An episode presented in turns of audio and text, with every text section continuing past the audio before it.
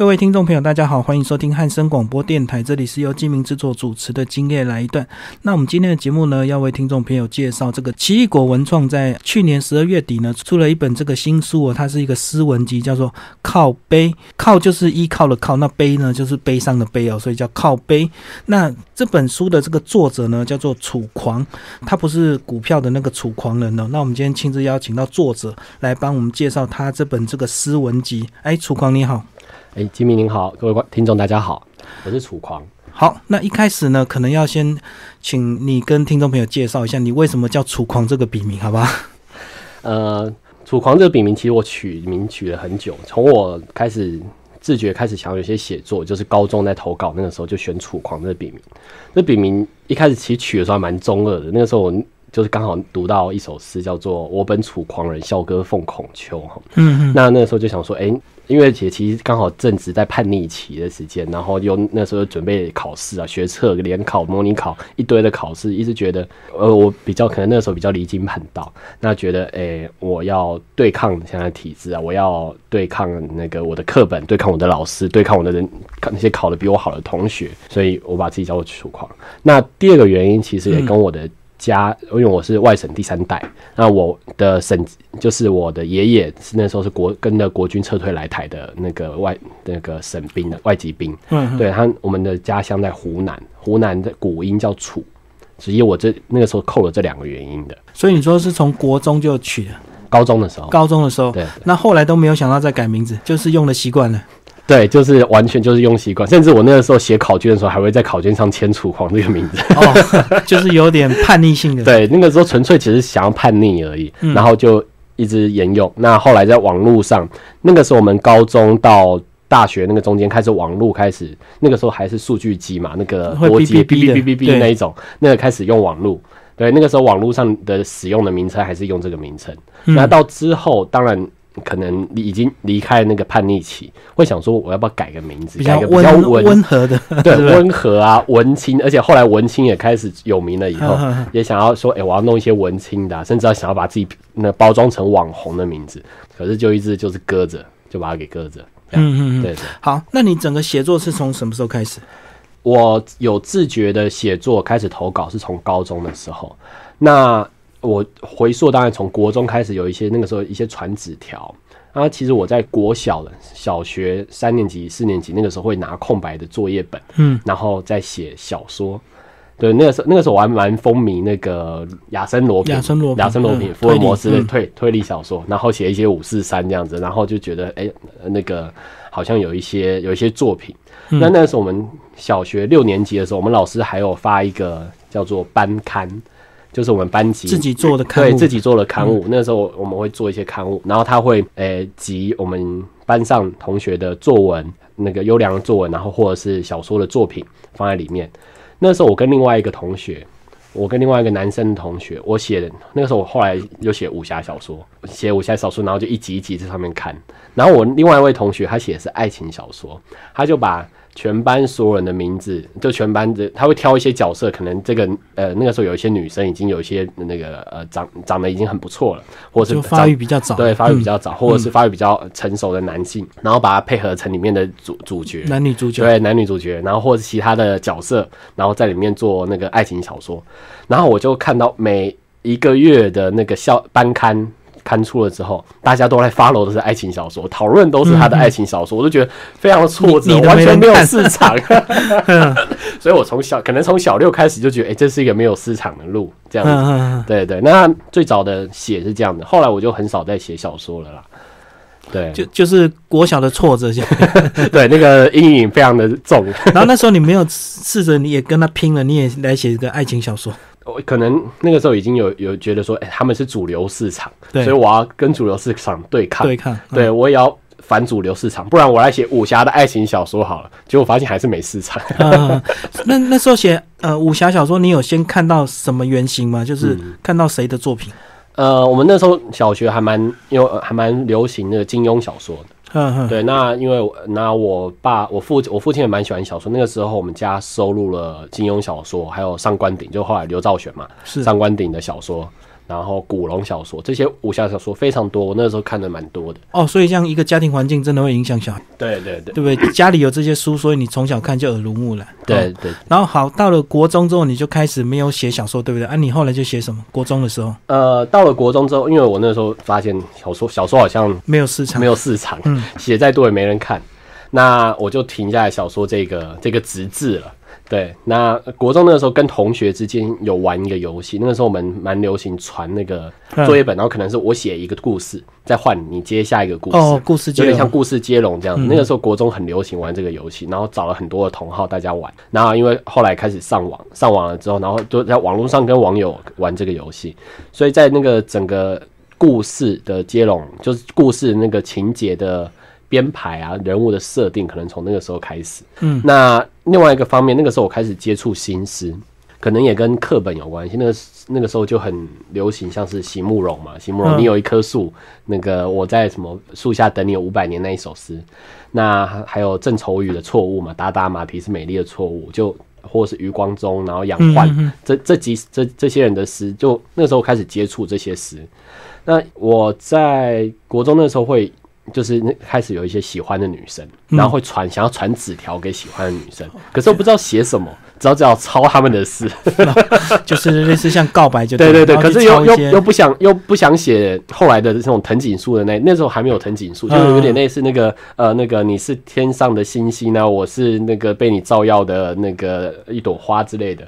不想写成那样子，就觉得哎、诶我要写的隐隐晦一点，我要写的呃，又想对你有一些表示，可是又不想让你知道我的表示，所以我那时候还蛮就是开始抄诗，嗯嗯嗯，那因为那时候书店的诗集的出版很少，找到了怎么找到都是那几个，所以就是从那些人里面去，对。然后慢慢抄久之后，就会自己也稍微去改对，一下对，对也自己也想要去写，自己想要，哎、你好像写没有很困难，好像我也可以写，就写一下你是天边的一颗星星，我是一那个被你照耀的花这样子，想要也想要自己想要试验看看，因为它没有什么准则，怎么写都行，也不用押韵。对对可是呃，你从国小、国中都喜欢写东西，可是，在那个时候、那个年纪的小朋友，会不会被同学看成是怪咖？因为我知道你一定要静下心来，然后就是可能不太会跟大家一起去运动啊，去跑来跑去这样子。我刚刚提到说我在小学那个时候发现市场是什么以后，以及发现我是市场的边缘人，我那时候就会发现，我好像我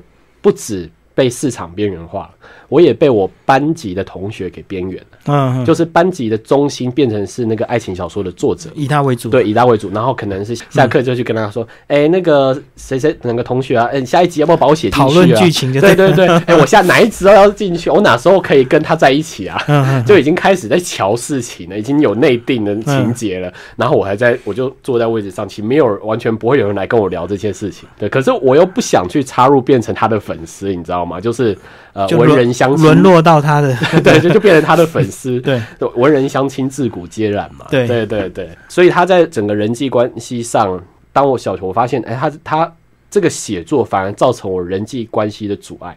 嗯嗯嗯，那当然，在国中之后，那个时候开始写，刚刚提到说，就是跟同济同才们做接龙。那有一些同好，我觉得是还蛮幸运的，就是大家有兴趣相同的东西。但是这些人就是小团体，对不对？对你们几个感情特别好，但是跟主流还是搭不上。对对对，所以那那时候你的国中的功课嘞？诶、因为刚好聊了很多在写作啊，甚至上课传纸条，好像都没有管功课哈。哦，好，那到了 高中就开始真的投稿，然后有成绩吗？高中的时候，高中那个时候开始投稿，呃，因为那时候开始写诗，就开始已经开始在写诗。其实国中开始在写诗，但高中就是有一些有更多的参考的文作品，就是嗯更多的诗集可以对看。看到东西也更多，对，看到东西东西更多。那网络上开始会 follow，会 follow 一些，哎、原来有人在，也有人在写在网络上对，不止我我这个怪胎而已。嗯当然，在整个国中的班级以及高中的班级，嗯似乎都是、我我几乎都发现只有我在写，可能大家有在写，可是彼此不会交流，反而交流最多的是网络。对，我我觉得这也是一个蛮蛮吊诡的是，我在网络上我才有办法把这个部分这个块拿出来跟别人交流。我在我的环境周遭朋友，我很难把它拿出来，因为我怕我拿出来就被你笑哈 哈哈，你在写的什么？所以可能大家都藏起来啊。对对，大家可能都藏起来，就是我会觉得它是嗯让我自卑的一件事情，就是我在写这个东西，可是它是让我自卑的。对，那高中那个时候我在投稿，那后来在文学奖有拿那个拿一些名，有拿拿到名次，都前前三名这样子。然后我记得连续三年这样前三名。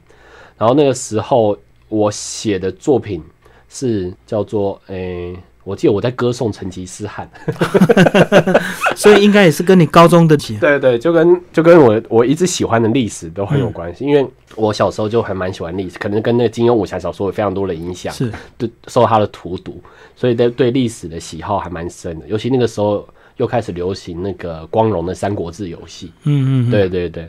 那所以我在高中的时期写很多了，都是在写历史人物。那当然，写历史人物，现在很多诗人都很有名嘛。那个时候最有名的是余光中了，余光中他写很多历史人物，然后像是那个罗志诚，罗志诚也写了很多。对我刚刚就提到投稿，投稿然后获奖，那所以我都而且全部都那个时候都是投新诗，对对，在新诗上有所讲。然后那时候人缘有比较好吗？在班上？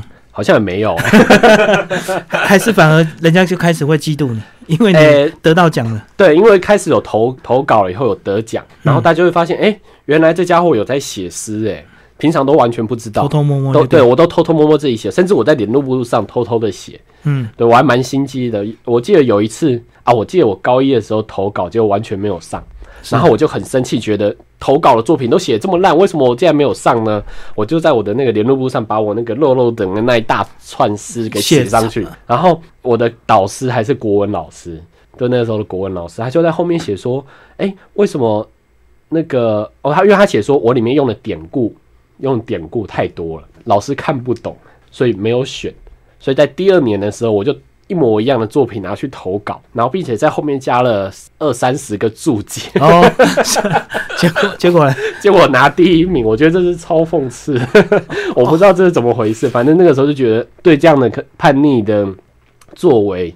就是感到刻意想要去做它，对，因为我们那时候得得奖之后还会出一本校刊，一年一度的校刊，然后会要求我们写那个得奖心得。我得奖心得第一行就写说，这个是我去年投的稿，落榜的作品，落榜的作品，今年一字不漏。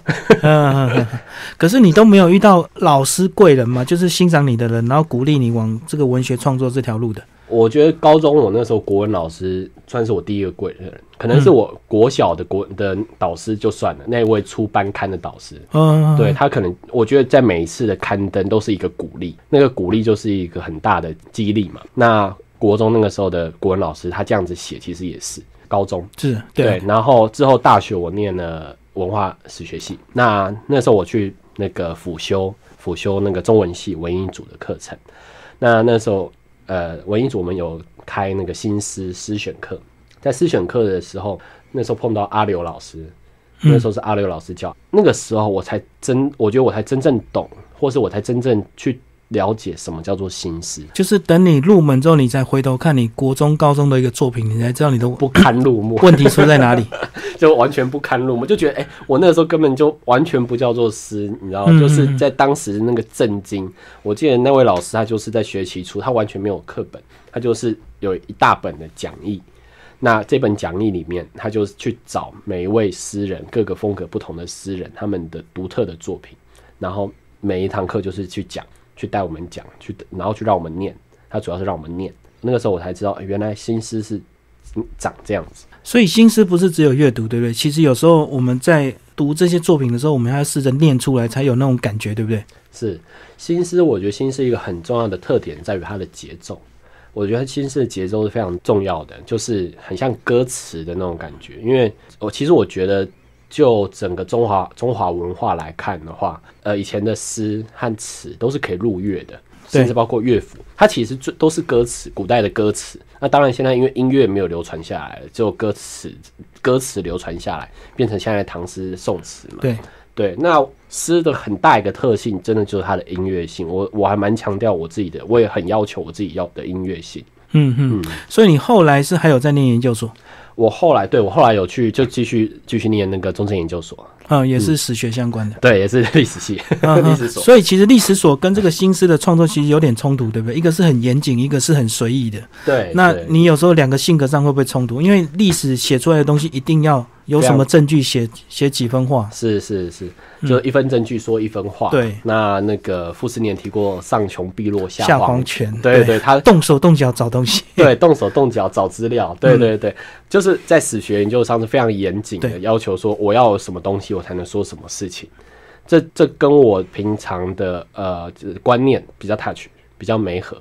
那跟我的写作也比就是文章文章的写作，我觉得我没有想象力这一点，可能也被这件事情所害了。哦，因为你念史学系的，对对，就比在写的时候，其实我比较能够从周遭的环境去取我取材，那比很难做一些联想。我觉得这是我欠缺的地方。那在文学写作上。这是我欠缺的地方。那您刚刚提到那个感性和理性，好了，对，感性和理性的冲突，我觉得我在，我觉得写作不完全是完全的感性，写作在很多时候其实是理性的，就是我必须要很清楚我要写什么。嗯嗯，它不是很难很难说是随笔或者是我涂鸦。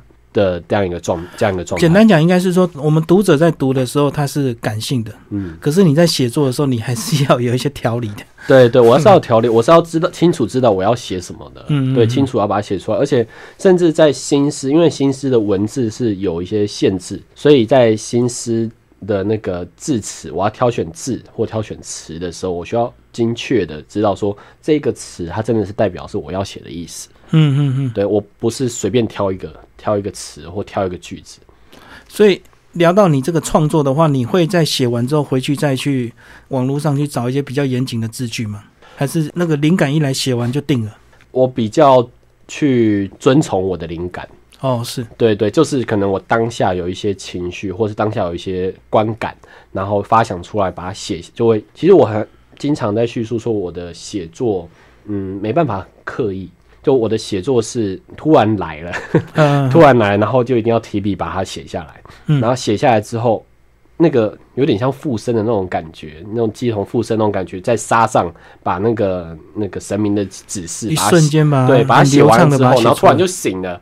醒了之后看到，哎，为什么我可以写出这样的字眼？我平常是写不出来的。嗯嗯，对，比较像是这样子。那在我刚才提到说，我在那个去有。事后做修改的时候，也都是从里面，可能是这个节奏感有些断掉，我会把它给修补一下，补修补，有点像修补。那它整个塑形，整个塑形是那一瞬间把它塑起来的。那接下来我们就开始请楚狂来呃介绍他这本书的主要的一个内容。哎，楚狂你好，呃，金明您好，各位听众大家好，我是楚狂。好，那接下来就开始来帮我们介绍你这本书的整个。整个酝酿期大概多久？就是你的作品大概从几年累积到现在去整理出来的。好，谢谢。刚刚金明有稍微提了一下，就其实我从国小开始做写武侠小说。那其这一本里面最早的最早的一篇，最早一篇是我高中是高中的时候，里面有一篇图书叫做那个时候在火车上，火车上然后跟一个女孩子从那个高高雄的文学营回到北部的一个过程。这是最早是从高中开始，嗯，那所以这一本里面从高中开始一直到我最近可能是上个月上上个月的一个作品的一个集结，所以整个跨越期非常长哦。是对啊，那接下来如果听众朋友你拿到这本书，你一定会很好奇，它居然不是正常书的一个尺寸，那这个书是不是也要帮我们介绍一下，你为什么会用这个一个类似随手书的这样一个尺寸？这本书的尺寸它在日本叫做文库本，最早从日本过来，它叫做文库本的尺寸。那像在台湾陆陆续续一直有这样的出版，嗯，那我据我所知，那个商务应该是台湾商务吧，它有出唐诗宋宋词三百，唐诗三百首，对对，宋词三百首，那元曲三百首那一系列也都是这个版本。那其实我在我在前几年当兵的时候，那个时候买了那一系列。然后把它带到兵营里面，在我站岗的时候，就是藏在我的那个口袋里面，偷偷拿出来看的。那个时候就就一直对他非常有亲切，就觉得哎，这样小本的携带方便，阅读也方便。所以后来当我在出版了以后，我一直在往这方面去去想构思啦。嗯，那因为你喜欢很多年，所以你第一本书也是坚持一定要用这样的一个尺寸。对对对对。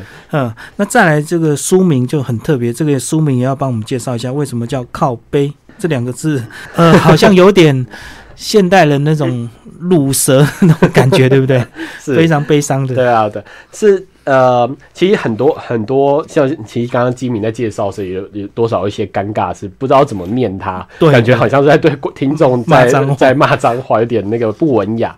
那这本是诗文集，现在整个其实台湾的出版市场，只要是诗文集，几乎九成甚至九九五成都是比较文青一点的书名啊。你对那。我在出版，我在想出版的时候，一开始也是想非常的文青，那个美轮美奂，有点是那种书名。然后我后来跟奇异果文创合作之后，那有跟那个总监丁刚总监讨讨论，那个时候讨论的其中一点就是他要我去想一下怎么样把自己定位起来。其实我觉得我一开始出版没有没有任何的想没有卖书的想法，没有商业想法，也没有想说要把自己定位这种想法。那后来我我想到说，可是我的个性好像没有那么文青，就是我一直在就是比较比较有点叛逆的，比较有点对抗。像里面的作品，其实很多都是跟我的环境啊，跟我的家人，跟我的亲人做做做反馈的这样的作品的叙述。嗯，所以那时候定刚跟那个定刚总监，奇果定刚总监跟我提说，他建议。我的名字叫做厌世宝宝，就是讨厌世人，然后又是那个宝宝不宝宝难过，宝宝不说那个宝宝 厌世宝宝，我当场就掉白眼，你知道吗？觉得你真的是这是故意玩我吧？所以我马上回他一句靠背啊，就骂他，对，就骂他，就其实就是其实我跟他很熟，我一直跟他都很好的朋友，跟他很熟，所以我就会就会三不五时就会就会这样互相亏来亏去。他他就是没有，我很认真啊。我说不要了，我回去想一想。后来我在捷运上在在想说，靠北那个定刚说他那么好的朋友，为什么要这样子故意弄我的？讲取些什么名字啊？而且而且连他他太太就是那个奇异果总监的总编辑志运也在旁边提说，哎，这个名字不错，就觉得他们这好朋友这样弄我。然后我后来又觉得说，哎，其实他们是在为我着想，他们是想要帮我找到说。跟现在的斯文集就是属性不要那么像的一个调性，就自己的一条路，对对，自己的一条路，自己的一个定位。嗯，那我回去，我回去在想说，那我自己到底什么定位？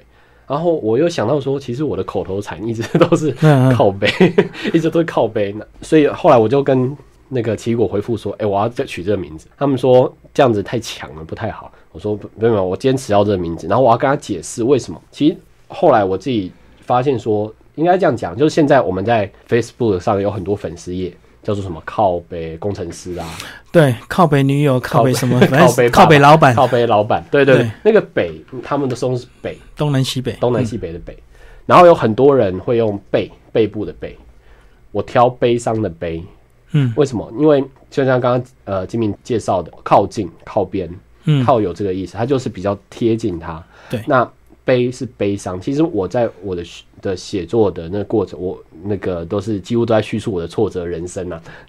对，那我觉得它就是我的悲伤的一部分。我的它，可是它不是完全都是悲伤的。像我在介绍里面提到说，我又衰又贱，可是我既悲且喜，就是我在这整个的过程里面，哎，我又觉得又有点好像没有那么的呃苦。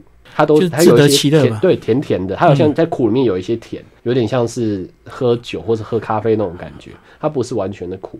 那所以我觉得这个悲悲伤的悲，在这个书名里面对我的意义会也很就会更大。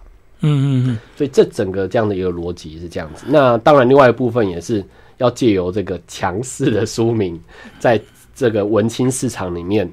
找到自己的路，结果这样的书名就吸引到我跟奇异果文章要这本书，结果寄来之后我才傻眼哦。第一个书那么小，第二个哇，这个诗文集我都不通哎。但是当初我确实是被这个书名所影响，是是，对我以为是应该是蛮不错、很悬疑的小说还是怎么样？你看的也很不错啊。然后后来呢，这个呃书名确定之后呢，我我在想当初是不是也是因为你是男生，可能也有关系。因为如果是一个女生取这样的一个书名，可能就不太好。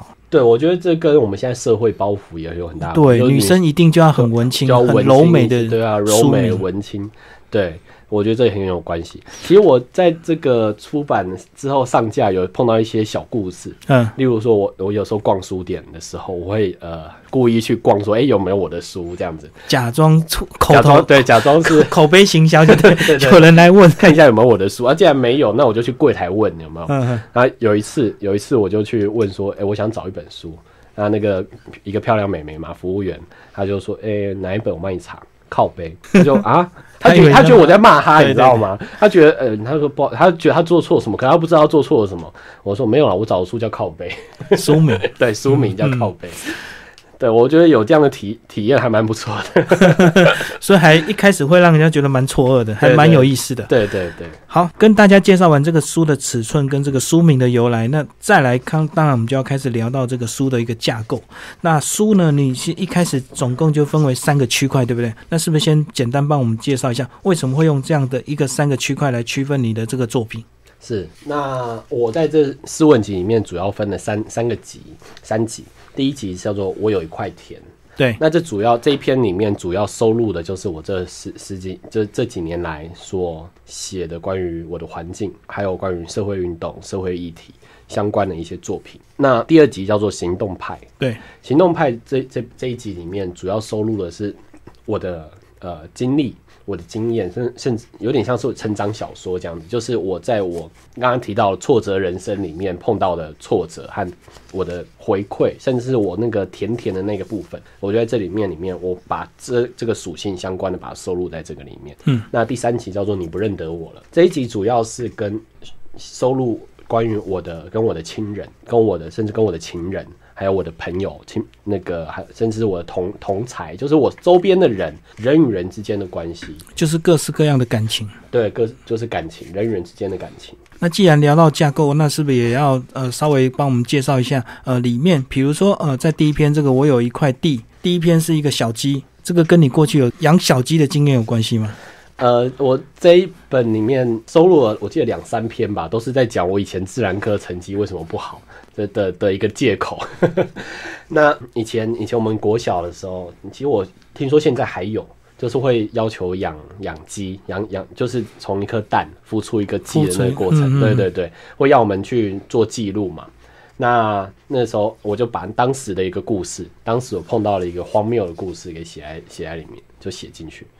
这样子，那那时候我们老师会帮大家批批那个一篮的鸡蛋，然后就是买一篮的鸡蛋分给大家去孵化，就对对，分给分给同学去孵化。然后我就觉得我有点忘记是当时少买了几颗，就是没有没有算好人数呢，还是我觉得我不要花那个钱去买，我我有办法去弄到那个鸡蛋，我有点忘记那个原因了。反正我就是没有拿到那个鸡蛋。那之后陆陆续续，其实生小鸡很快。两三天之后，那个蛋就会开始破壳了，然后那个那个都没有毛的那个小鸡就会钻出来嘛，那就开始有同学把鸡蛋拿回去，然后保暖，然后或者是在教室里面拿灯照，要把要让那个小鸡孵出来，慢慢的开始有，然后每天都要做那个自然科成长记录，对，因为要打分数啊。那看到大家开始有鸡蛋有鸡了。甚至把那个小鸡都把它带来学校给老师要打分数，然后慢慢开始看到小鸡开始长毛了，我就我就觉得很紧张，你知道吗？因为我发现我家那颗鸡蛋完全没有任何反应呢，我怎么让它保暖，怎么让它灯照，它都完全不理我。嗯，我就觉得我我被这个混蛋背叛了。我里面有提到我被这个混蛋背叛的这个想法，这个概念。那后来到很多年之后，我才知道原来冰箱拿出来鸡蛋是不能孵小鸡的。对，所以这个是一个背叛的故事。对他，他其实是一个很有趣的一个荒谬的故事。他其实是在我其实自嘲啦，自嘲自己很很蠢。但是其实在这个故事里面，我其实是想要表达的是我跟人，就是或者跟环境之间的疏离感。或是可能是有些人跟环境之间，我想表达的这个部分。所以这个呃，这个故事大概是这样。那听众朋友可以呃，把这本书找来，这个细细品尝你这个文字的一个历练的一个地方啊，就是怎么样把文字写得很精粹，然后让你其实还蛮多想象空间的。是，谢谢。好，那第二部分呢是这个行动派。那行动派的第一章啊，我觉得蛮有意思，是城市。然后这好像也是你一个梦境的故事，对不对？这帮我们介绍一下吧。呃，我在写作其实还蛮长。从梦境里面取材的，我我其实觉得这这是应该是我的超能力吧，就是我会做一些很奇怪的梦，然后就把它写进来，然后我早上醒来就会觉得哦，刚刚那个梦怎么那么天才啊，那个完全没有想象过的故事，然后就赶快跳起来，然后拿旁边的笔记本把它全部写下来。那这一篇也是其中一个梦境，呃，我大概叙述一下这篇的那个内容，就是那个我梦到我跟我我女朋友到国外去旅游，那。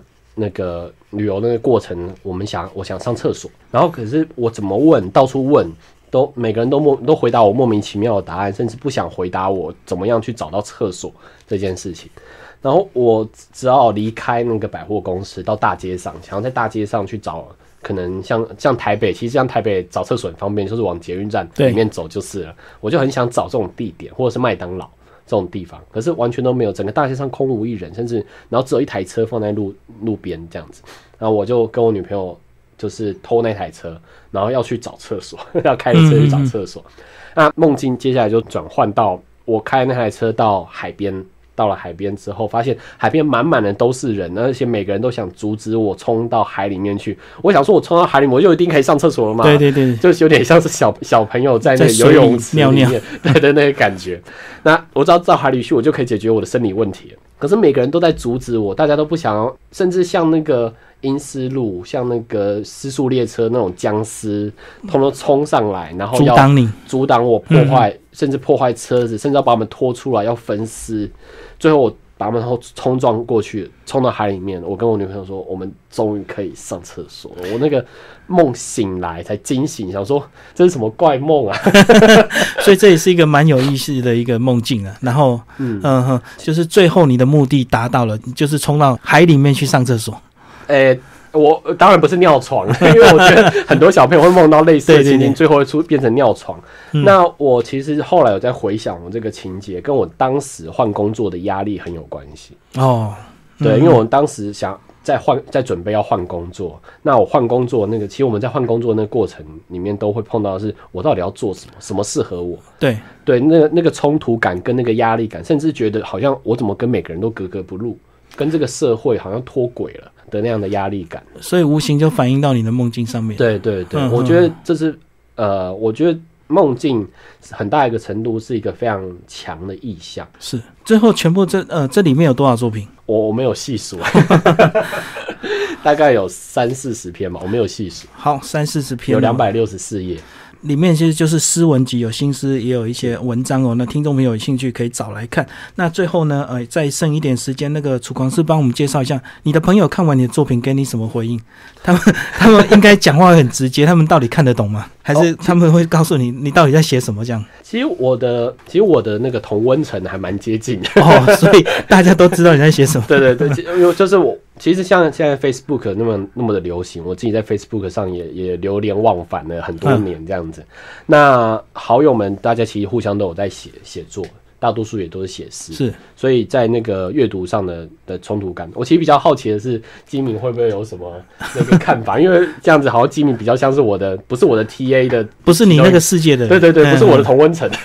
其实我我觉得这本书就是还蛮有意思，就是蛮充满想象的。然后其他适合慢慢的读，然后把它朗诵出来，才有那个感觉。是因为如果你纯粹阅读文字，有时候会跳过去。嗯嗯，对，所以我觉得应该是很适合这样子慢慢的，然后一个字一个字把它念出来，然后多读几遍才会感觉。其实这个就好像一般诗都是要这样的读，对不对？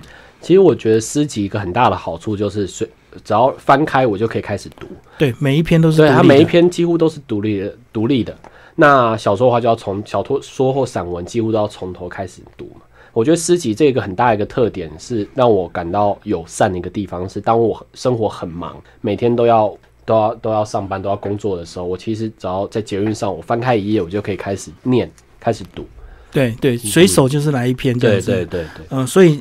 这也是刚好你这个书的尺寸刚好呃取得像口袋书的这样的尺寸，所以还蛮适合随身携带的。是，就听众朋友，如果你呃找来这本书之后，你可以随时把它带在身上，然后可能呃随时要读一下啦，就是它很难一次就把它读完，而且一次读完根本我想应该没什么感觉。我觉得一次把诗集一次读完是还蛮可惜的一件事情。对对对，而且会因为你当下的这个心情，你可能有些文章会呼应到你的内心，你会觉得哇，这好像在写我的一个过程。对对啊，对啊。好，那最后时间就到这边了。那呃，为大家介绍的是这个靠背，这个奇异果文创在二零一六年年底所出版的一本新书。我们我们为大家邀请到作者楚狂来介绍他这本新书。那听众朋友如果有兴趣，可以去找来阅读。那我们时间到这边，谢谢，谢谢。